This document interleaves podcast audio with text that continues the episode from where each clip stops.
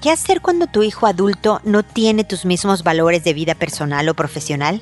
¿Qué actitud y acciones concretas podemos tomar como padres? No te pierdas este episodio. Esto es Pregúntale a Mónica. Noviazgo, pareja, matrimonio, hijos, padres, divorcio, separación, infidelidad, suegros, amor, vida sexual. Toda relación puede tener problemas, pero todo problema tiene solución. Pregúntale a Mónica. Porque tu familia es lo más importante.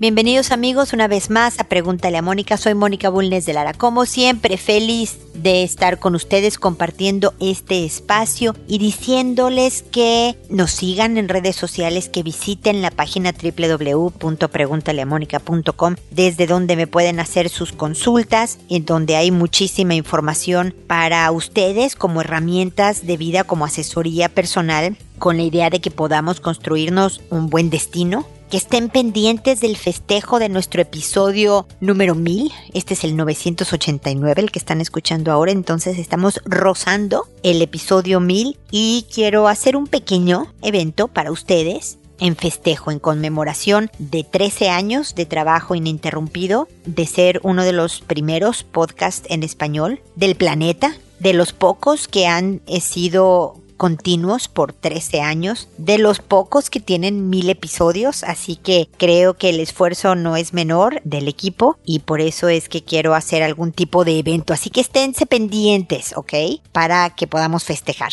El día de hoy hablamos sobre lo que pasa cuando un hijo adulto hace algo, actúa de una manera que va en contra de lo que tú crees, opinas, valoras. Y, pero este es un hijo adulto. Aquí hay dos vertientes, aquí hay dos posibilidades. Si es un hijo adulto que ya vive independientemente, es decir, ya no vive contigo y de ti, tú ya no lo mantienes. Y el hijo adulto, veintipocos años, ojalá y no más de veintipocos años, que todavía vive en tu casa. Porque, en mi opinión, las reglas del juego son distintas. Si el hijo ya no vive contigo, obviamente nos va a hacer ruido el que haga algo que no vaya de acuerdo a lo que tú le enseñaste toda la vida. No sé, no es eh, su vida profesional, no la toma, no la maneja como tú la manejarías, como tú manejaste tu vida profesional o la sigues manejando. A lo mejor tú valoras la lealtad, tú tienes 20 años en la misma empresa y este hijo tuyo joven brinca cada año y medio, tres años de una empresa a otra. ¿No te parece que está bien manejado, que le falta compromiso o en su vida personal? No sé, tú no te fuiste a vivir con tu novia hasta que te casaste y tu hijo viaja con la novia, no viven juntos, pero se quedan a veces uno en casa de uno y otro en casa de otro. Nuevamente estamos hablando del hijo que ya no vive en tu casa.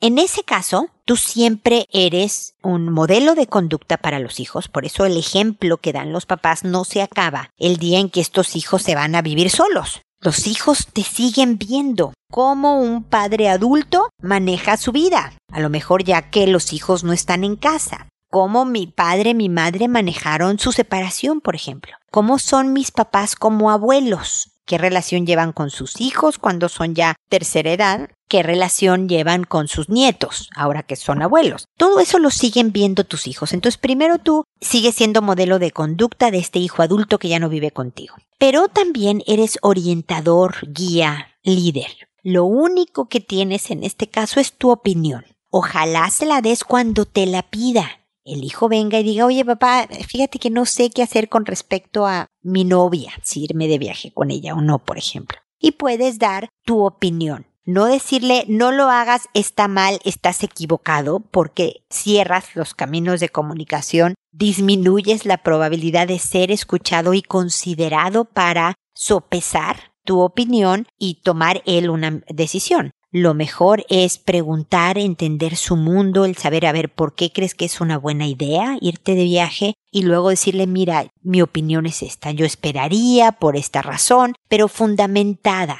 dándole conceptos concretos de por qué es mejor idea a lo mejor postergar este viaje con la novia, por poner un ejemplo, ¿no? Pero no hay más que eso. Cuando el hijo vive en tu casa, el manejo es distinto, porque este es un hijo, el término ya lo he usado antes, me lo han ustedes escuchado, es un hijo subvencionado, es un hijo que todavía depende económicamente de nosotros. Por lo tanto, cuando se quiere manejar como un adulto, es importante que le digamos que los tiempos no están todavía ahí. Finalmente el hijo adulto, vive en tu casa o no, va a hacer lo que se le pega la gana. Tú y yo lo sabemos pero lo que buscamos como papás es que por lo menos considere tu opinión, que de verdad mastique los conceptos y diga, híjole, sí, sí tienen razón, mejor le voy a hacer caso a mi papá o a mi mamá. ¿O no? Entiendo lo que me estás diciendo, papá, mamá, pero yo opino distinto y voy a hacer esto. Pero por lo menos sopesaron, por lo menos tuvieron que fundamentar su punto de vista para explicarse contigo. Y eso ayuda a que tomen decisiones inteligentes, que tengan riesgos medidos, que puedan realmente hacerse dueños de su vida y asumir las consecuencias que sus decisiones vayan provocando. Y eso es lo que buscamos como hijos. Es decir, el cómo te acercas a manejar esta diferencia de valores, de actitud frente a la vida y demás con tus hijos va a ser clave para que de verdad un hijo pueda eh, seguir escuchándote y tomar decisiones de acuerdo también a la evaluación análisis que haga de tus opiniones o no. Así que bueno, con esto cierro mi comentario inicial, espero que les sea útil y ahora procedo a comentar sus consultas, que como saben lo hago por orden de llegada, que estoy publicando dos episodios por semana tratando de acortar los tiempos que me tardo en responder porque tengo trabajo, tengo familia, tengo una vida y por lo tanto no puedo responder con la velocidad que, que ustedes desean y que yo también quisiera poder tener la disponibilidad, pero el día solo tiene un número de horas que tengo que optimizar lo más posible. Entonces me tardo un poco, agradezco su paciencia. A todo mundo le cambio el nombre para mantener el anonimato de la consulta, incluso si me mencionan otros nombres dentro del mensaje se los cambio, que lo hago por audio, no les contesto directamente por correo, con la idea de que me escuchen unas personas que no me han consultado, no me han escrito, pero que se encuentren en situaciones similares a las que escuchan en el programa y por lo tanto encuentren en mis comentarios alguna idea, alguna estrategia que les pueda servir y así llegamos a más gente, apoyamos, ayudamos a más personas. Entre tú, que me consultas, y yo, que respondo. Entonces, sin más preámbulo y explicación de la estructura de Pregúntale a Mónica, procedo a leer el mensaje de Georgina, que me dice, encontré a mi hija de seis años besándose con una niña de ocho. Al verla reaccioné muy enojada. Ya después hablé con ella y me comentó que su amiga le dijo que jugaran al sexo y por eso se besaban. Estoy preocupada, no sé cómo reaccionar con ella. Aparte, ya había tenido otra situación con ella. Una vez en casa de mi mamá se quedaron mis dos hijas y la grande se bajó el short, la pantaleta para que la bebé le tocara la vagina con los pies. ¿Es normal? ¿Qué debo hacer? Muchas gracias. Eh, Georgina, sí, es normal. Tu hija está en edades de exploración, de conocer el mundo de conocerse a ella como persona, como niña, como hija de alguien tuya, como eh, su cuerpo, conocer su cuerpo, no solo saber nombrar las partes, sino saber dónde están, para qué sirven y qué se siente. Entonces, hace este tipo de cosas. Pero que sea normal no quiere decir que no debas de intervenir, porque lo que hacemos los papás es enseñarle a los hijos la expresión adecuada de las conductas. Es decir, si yo quiero reírme y bailar, hay un momento y un lugar para hacerlo. No puedo estar en medio de un funeral riéndome y bailando. Me tienen que enseñar mis papás, este no es un buen momento para hacerlo. Si yo tengo curiosidad de saber por qué una persona tiene sobrepeso, mis papás me indicarán que no es lo mejor preguntar en voz alta frente a estas personas a mis papás sino que lo observo, lo veo y a lo mejor luego regreso y mamá, ¿por qué hay personas con sobrepeso? O porque esa persona está tan flaca, o porque le falta un diente, o porque tiene estas orejas, o para explicarlo con tranquilidad y apertura. Es normal que tenga curiosidad y es importante, Georgina, que se lo digas, pero también es importante que le digas que aunque tenga curiosidad no tiene que actuar al respecto, porque a veces actuar de las curiosidades nos mete en problemas es como si yo tengo ganas del dulce de la tienda, y como tengo ganas agarro el dulce y no lo pago porque no tengo dinero. Me meto en problemas. No tengo que hacerle caso a todos mis gustos, para que se lo digas como en palabras de niñita de seis años. Cuando alguien me dice juguemos a esto, que ni siquiera sé si es bueno o malo, ante la duda, mejor le dices, no, no quiero jugar a eso. Y luego le pregunto a mi mamá, oye, ¿qué es jugar al sexo, mamá? ¿Puedo jugar a eso? Para que ella también vaya aprendiendo autocuidado, aprenda cómo resolver las dudas de los temas que tiene, aprenda a controlar impulsos. Es decir, no solo es importante que ella se autocontrole, sino que también aprenda el respeto del otro. Es decir, es aprender a manejarte en el mundo incluso con los procesos normales y esperados del desarrollo mismo de mi persona. Porque esta pequeña apenas tiene seis años, pero luego va a tener doce y va a ser puberta, va a estar en la preadolescencia y las hormonas le van a hacer truquillos y luego los niños la van a invitar a salir cuando esté adolescente y cómo se maneja eso. Es decir, apenas empieza la carrera a hacerme adulto. Entonces tu hija, Georgina, debe de saber que puede hablar contigo. Yo entiendo que al ver a tu hija besándose con otra niña, pues entre el susto, la preocupación, el enojo, reaccionaste enojada. Pero la verdad es que tú y yo sabemos que no es la mejor reacción para estas cosas. Y le puedes decir sin que te quite un milímetro de autoridad a tu hija, no debí de enojarme. No es una conducta adecuada. No quiero que la vuelvas a hacer porque ninguna niña de seis años tiene que estarse besando con nadie, pero no me debí de enojar, hijita. Y por eso, porque me enojé, te pido una disculpa. No me disculpo por decirte que no lo hagas, porque te repito,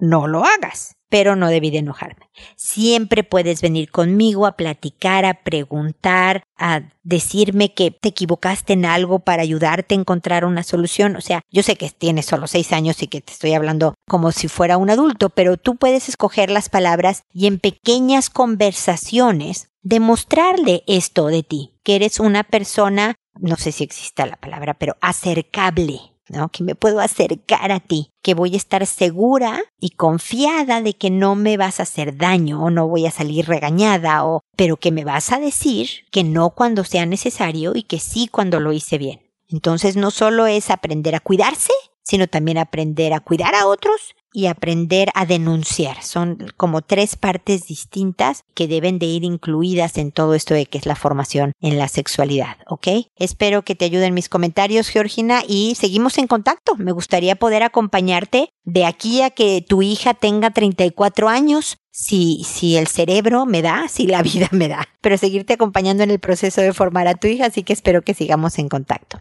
Hannah, por otro lado, me dice, tenemos tres años de relación y mi pareja no tiene mucho contacto físico con sus hijos porque ellos viven en otra ciudad. Por juzgado, los ve dos veces en el año. El problema es que mi pareja todavía los extraña mucho. Todavía no asume que no vivirá más con sus hijos. Lo veo triste. A veces quisiera verlos más seguido, pero por la distancia y el dinero no se puede y no sé cómo ayudarlo. Trato de aconsejarlo, pero es como si yo fuera la mala de la película. No le gusta lo que le digo. Él también viene de una familia con padres separados y creo que tiene un trauma y siente culpa de haberlos dejado. ¿Cree que es bueno que vaya a un psicólogo para que lo aconseje? No quiero que mi relación fracase por este motivo, aunque me dice que me ama, que por eso está conmigo. Necesito un consejo. Gracias. A ver, Hannah. Tienes a un hombre que sanamente, algo muy bueno como característica de él, es que extraña a sus hijos, que no los ve como algo tan poco importante en su vida, que puede irse a otra ciudad y hacer como si no existieran salvo las dos veces al año que está con ellos. Tu pareja está reaccionando normal y sanamente con lo que está sucediendo. Sé que es un problema porque vive en otra ciudad, y hay veces que el psicólogo, o sea, sirve para desahogarte y, para ayudarte a ver cómo manejas estos sentimientos, pero el problema persiste. Él no vive donde viven sus hijos y siente culpa, una culpa apropiada, porque efectivamente no está donde sus hijos y tiene, por los datos que tú me diste al llenar el formato, al enviarme tu consulta, uno de seis años y un, uno en pubertad, si no me equivoco. Tú tienes un adolescente. Entonces son jóvenes que necesitan muchos años de formación de su mamá y de su papá. Necesitan la presencia de tu papá, Hannah. Yo sé que me estás diciendo, a ver, ¿cómo le ayudo para que procese el hecho de que vive en otra ciudad, de que los va a ver dos veces al año y de que no esté tan triste y podamos seguir felices en nuestra relación? Y sé que no te estoy dando esta respuesta, Hannah. Mi propuesta, que a lo mejor es muy complicada porque yo no sé por qué viven en la ciudad en la que viven, pero estos hijos de él tienen necesidades y derechos. Mi propuesta sería, ¿qué tan complicado es que se acercaran a ellos, a vivir en la misma ciudad de ellos o en la ciudad de al lado para que las visitas sean más frecuentes o de manera que él pueda ser un papá más presente que se ve que es lo que añora. ¿Cuál es tu papel como pareja mientras no puedan hacer esto, Hannah? Solo acompañarlo en su tristeza. En vez de decirle, no, mira, es que no los extrañes tanto porque ya lo dijo el juzgado, eh, dile, sí, ya sé, este está muy gacho. Bueno, gacho no creo que diga, no sé si digas en tu país. Gacho es muy triste, muy mala onda, digamos, ¿no? Sí, qué mal que te está pasando esto. Me imagino tu tristeza. Sí, te entiendo. Sí, qué mal. ¿Te traigo un vaso de agua? me explico, Hannah, en vez de, dar instrucciones de qué debe de hacer con los sentimientos, es acompañarlo con estos sentimientos porque efectivamente no está con sus hijos. Y esa es la raíz del problema. Y eso es por lo que es normal que reaccione como lo está haciendo. Entonces, también hay otras maneras de, de funcionar. Yo vivo en Chile, mis papás, mi familia está en México, y mis hermanos y demás, y usamos mucho FaceTime y nos vemos las caras. Eso ayuda un poco. De verdad, yo me preparo un tecito, que yo tomo té, mi papá o mi mamá se preparan un cafecito y haz de cuenta como si hubiéramos salido a tomarnos un café, platicamos mientras nos tomamos nuestros líquidos y nos vemos las caras, eso ayuda. Cuando no hay Apples, y iPhones de por medio para el FaceTime, se puede hacer con Skype y yo doy consulta online para personas que están en otras ciudades, regiones, países, no importa, hago consulta por internet online y nos vemos por Skype veo la cara, yo necesito ver la cara de la persona que estoy atendiendo, entonces nos, o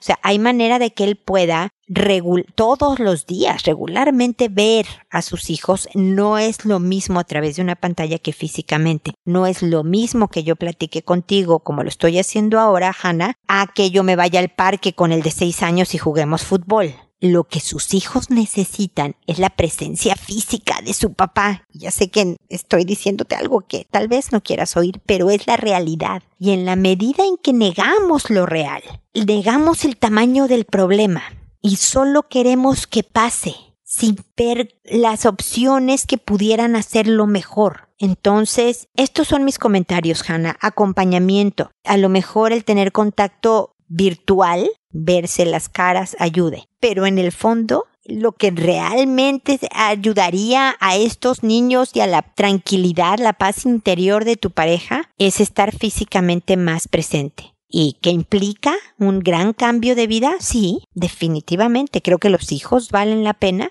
Creo que si este es el proyecto, yo no sé si el tuyo, el de 17 o la de 17 años vive contigo, pero tú sabes la importancia de estar ahí. Y si valoras el papel de un papá y una mamá en la vida de un hijo, es importante de repente hacer cambios drásticos por el bienestar de estos jóvenes en formación. Así que bueno, te lo dejo para que lo consideres, tomen las necesarias decisiones, pero por el momento el psicólogo serviría más como consejero y desahogo que como una solución concreta a lo, lo que normal está sintiendo tu pareja. Espero de todas maneras que te sirvan mis comentarios y que podamos seguir en contacto.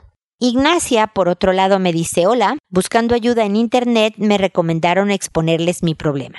Hoy escuché un ruido y decidí subir a ver a mis hijos y descubro al mayor de 15 años en la cama con su hermana de 6. Ella me dijo tengo frío y al quererla destapar para llevarla a su cama y ponerle un suéter, descubro que le había quitado su ropa de la cintura para abajo y él igual apenas comenzaba a tocarla. La vestí, la mandé a otro cuarto y no aguanté y comencé a gritarle y pegarle. Yo soy muy abierta con mi hijo, hablamos de una manera muy normal sin tabús de cualquier tema. Anteriormente le conté que yo de niña sufrí abuso. Le he explicado en varias ocasiones que es lo peor que le puede hacer a una mujer y aún así lo hizo. Estoy muy desesperada, no sé qué hacer, a dónde ir ni cómo manejar esto. Le dije que aunque fuera mi hijo lo llevaría preso, que es un delito muy grave y cosas así. Estoy muy mal, lo amo y tengo miedo de cómo reaccione con todo esto. Le dije, no sé cómo reaccionará tu padre con esto de que su propio hijo tocó a su princesa y solo contestó, pues si me mata a golpes lo merezco entonces me hace pensar que se quiere hacer daño él mismo o que por coraje lo quiera repetir o hacer algo. No sé qué pensar. Por favor, ayúdeme, oriénteme. No sé qué hacer, de verdad estoy muy desesperada. Ojalá me respondan muy pronto. Saludos. Ignacia, lo primero que tengo que hacer es disculparme por no poder responder muy pronto. Realmente lo lamento, yo sé que han pasado varias semanas, espero que las cosas estén un poco más tranquilas, pero no porque pasó un evento, lo regañaste, hablaste con él un minuto y todo se tranquilizó, quiere decir que no debas seguir formando a tu hijo en sexualidad y a tu pequeña de seis años.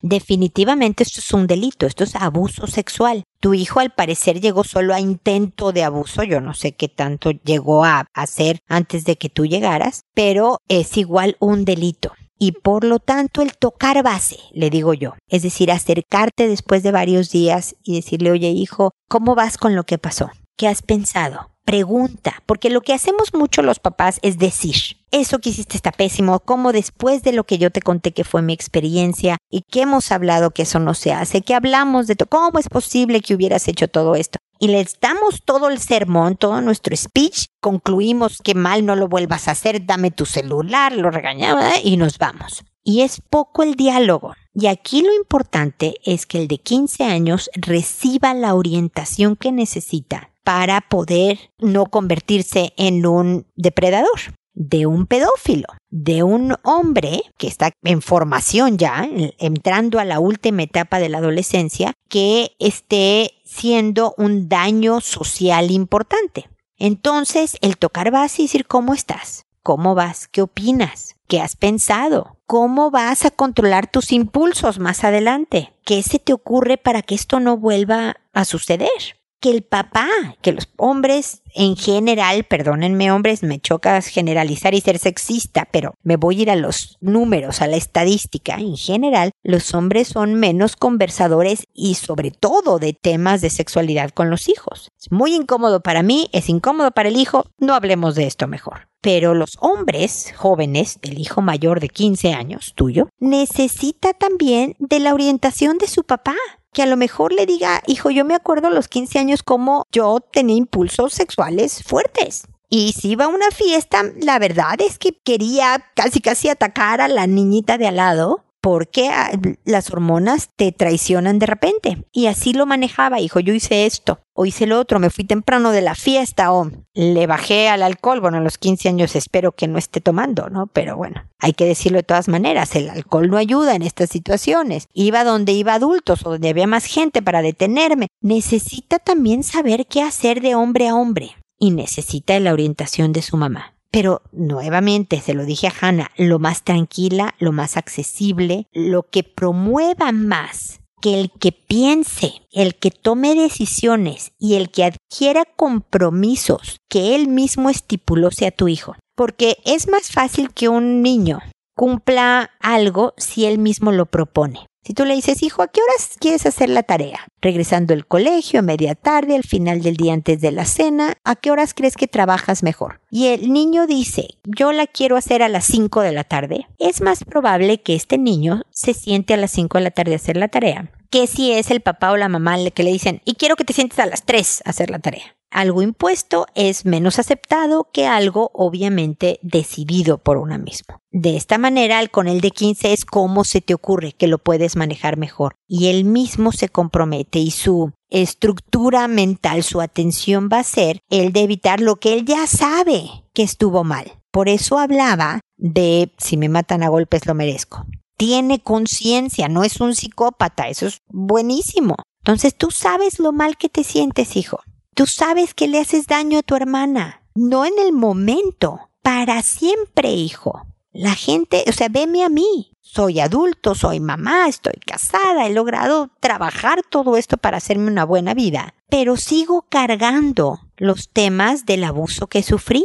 Entonces también, hijo, en tus manos está la responsabilidad del bienestar de la otra persona que está a tu lado. Mucho más cuando es una persona pequeña, indefensa, manipulable, vulnerable. Y aunque sea una niña de tu misma edad, también tú eres responsable del bien de la otra persona y por supuesto y primero que todo de ti mismo. Eres responsable de tu bienestar físico, mental, emocional, espiritual, de todo. Ya no eres pequeño para que yo te diga izquierda, derecha, ya empiezas tú a decidir si vas a ir a la izquierda o a la derecha. Entonces, construyete algo que te deje dormir tranquilo y cuéntanos qué apoyo necesitas. Ahora, si verdaderamente ya han pasado varias semanas, lo ves triste, desinteresado, poco activo, durmiendo mal, comiendo mal, ya sea mucho o poco, entonces sí necesita de un apoyo psicológico que lo evalúen, que vean si está entrando en una depresión, si necesita algún tipo de apoyo más allá de lo que en casa pueda obtener. Más de 15 días de bajoneo, de sentirse mal,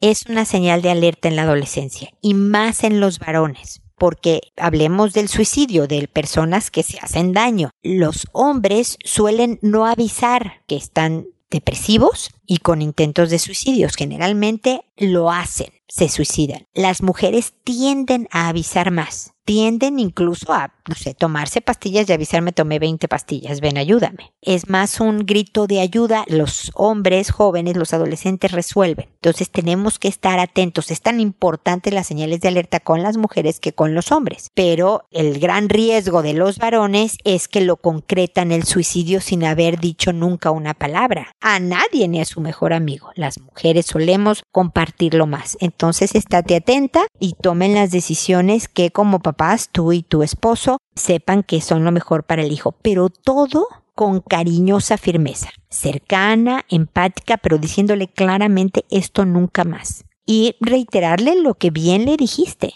Si es necesario que yo te denuncie, lo voy a hacer, hijo rompiéndome el alma, pero lo voy a hacer por tu bien y el bien de los demás. Entonces, esa es la cariñosa firmeza. Y por otro lado, ya para terminar, Ignacia, enseñarle a tu pequeña de seis años a denunciar, a saber que esas conductas son absolutamente inadecuadas, aunque el hermano mayor que seguramente ella adora y admira le diga lo que le diga, aunque venga un santo bajado del cielo, que qué susto, pero bueno, o sea, la persona de mayor autoridad de su vida, tú misma, su mamá, le dices que haga algo que es inadecuado, que es indigno, tiene que denunciarlo tiene que decirle a alguien, oye, me está diciendo esta persona esto, decir que no y tratar de huir. Me explicó, aprende, enséñale, más bien Ignacia, de tu misma experiencia de abuso. Claro que juzgarte hoy, mi querida Ignacia, de lo que no hiciste o no dijiste, hace X número de años es muy injusto. Tú, Ignacia, hoy por hoy eres una persona madura y con otra visión de la vida. Entonces, no juzgues a la Ignacia que sufrió abuso que fue una víctima, pero aprovecha lo que tú aprendiste que debiste hacer, que hiciste bien, lo que hiciste mal en todo ese trámite para enseñarle a tu hija y enseñarle también a tu hijo a combatir este tipo de cosas que ya no deberían de existir, pero tristemente siguen ocurriendo y si la humanidad sigue como es, seguirá ocurriendo. Entonces hay que enseñarle también a la hija o sea, estuvo bien que para hablar con tu hijo la mandaras a, otra habitación, pero esto no quiere decir que ella no deba de ser también educada en lo que es el tema de la sexualidad y el, y el autocuidado y la denuncia. Entonces, también hay que trabajar con tu hija en todo este tema, ¿ok? No, no es solo un tema del adolescente. Seguimos en contacto, ¿ok, Ignacia? Ojalá.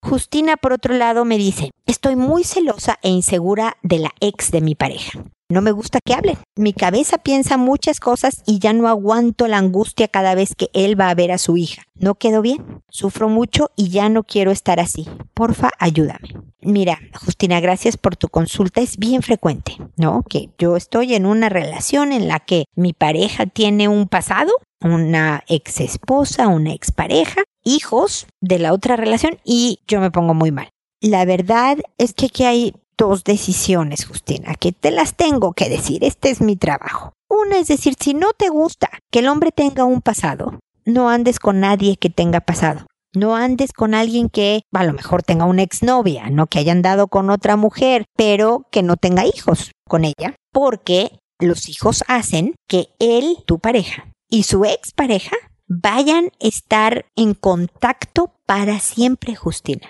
para siempre. Así la hija de tu pareja tenga 82 años y ustedes tengan 2000 de vida, va a tener que ver algo tu pareja con su ex. Oye, fíjate que Juanita se casa y van a tener que estar ellos dos en la ceremonia y en el festejo. Oye, fíjate que Juanita se enfermó y van a estar los dos papás presentes cuidando a la hija. Entonces, esta es una situación que no va a desaparecer y no debería desaparecer porque tu pareja es un padre responsable que quiere estar presente en la vida de su hija. Eso habla bien de él, Justina. Entonces, si tú sientes que eso te supera y no hay manera de controlarlo, de verdad no andes con alguien así porque efectivamente es sufrir muchísimo y es torturarte todo el tiempo. O está la otra opción, Justina, aprender a vivir y ponerte estrategias concretas que te alivien el sufrimiento. Por ejemplo, cuando él vaya a ver a su hija, tú organiza algo que para ti sea distractor y entretenido. A lo mejor si te quedas en tu casa viendo tele, tu cabeza te va a traicionar pensando que horror está con la ex y además se llevan bien, como es posible, tantas horas. Ah, ah.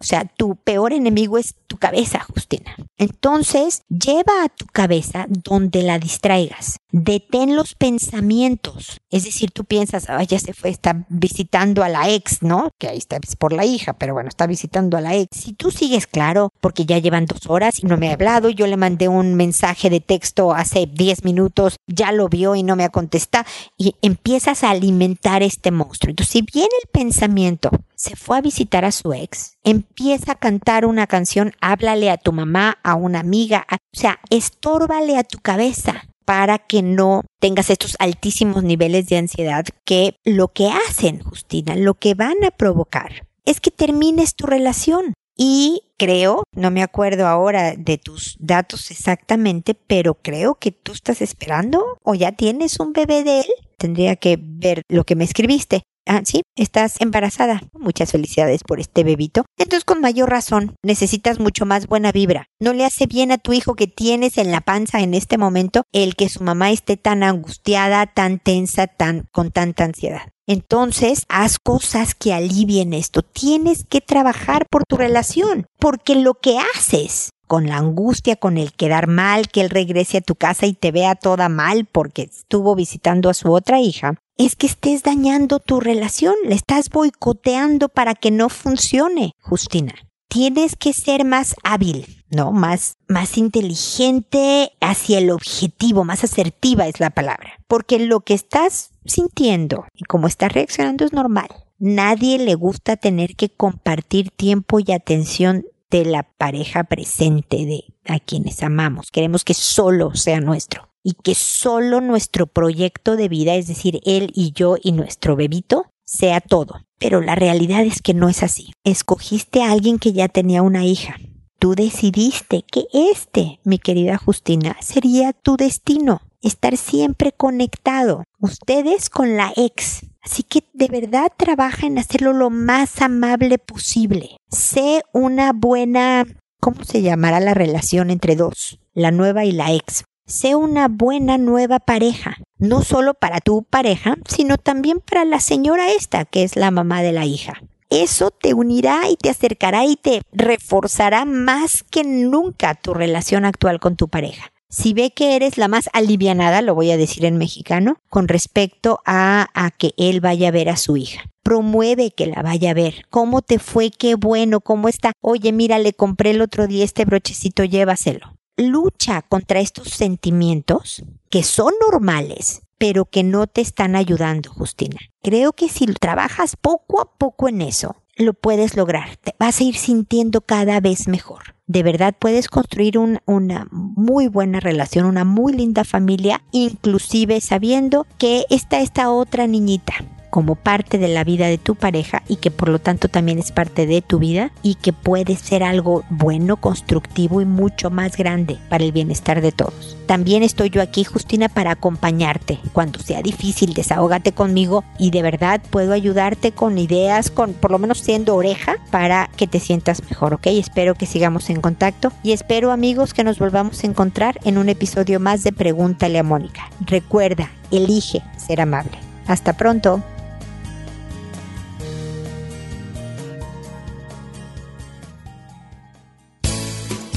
¿Problemas en tus relaciones? No te preocupes, manda tu caso, juntos encontraremos la solución. www.preguntaleamónica.com Recuerda que tu familia es lo más importante.